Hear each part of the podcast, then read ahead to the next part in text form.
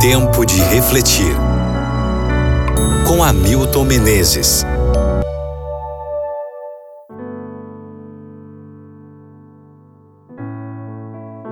João capítulo 6, versículo 12. Recolhei os pedaços que sobraram, para que nada se perca. Deus não precisou de matéria pré-existente para criar os mundos. Mas no caso da multiplicação dos pães e peixes, Jesus usou o material existente, cinco pães e dois peixinhos, para operar esse milagre. Disso se pode concluir que o poder de Deus opera de maneiras variadas, tanto criando algo a partir do nada, como transformando e multiplicando a matéria já existente. No início de seu ministério, Jesus se recusou a operar um milagre semelhante, transformar pedras em pães. Mateus 4, versículo 3. É que nesse caso, o milagre seria em seu próprio benefício. E aqui está a diferença. Ele não se valia do poder divino para seu próprio proveito.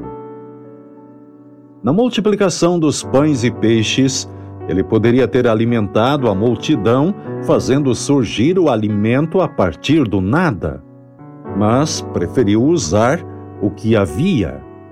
E nesse fato há uma lição para nós. Jesus não despreza o que temos para oferecer, por pouco que seja. Ele não só aceita nossa pequena doação, como a transforma e amplia, tornando a dádiva proveitosa para muitas pessoas. Se depusermos sobre o altar o que temos e somos, será impossível prever o que Cristo poderá fazer por nosso intermédio. Ainda que nossa dádiva seja insignificante, não deixemos de depô-la aos pés de Cristo, pois o pouco se transforma em muito em Suas mãos. Outra lição desse milagre é que Jesus combateu o desperdício, ordenando aos discípulos que recolhessem os pedaços que sobraram. E dos pedaços que sobejaram, recolheram ainda doze cestos cheios. Mateus 14, versículo 20.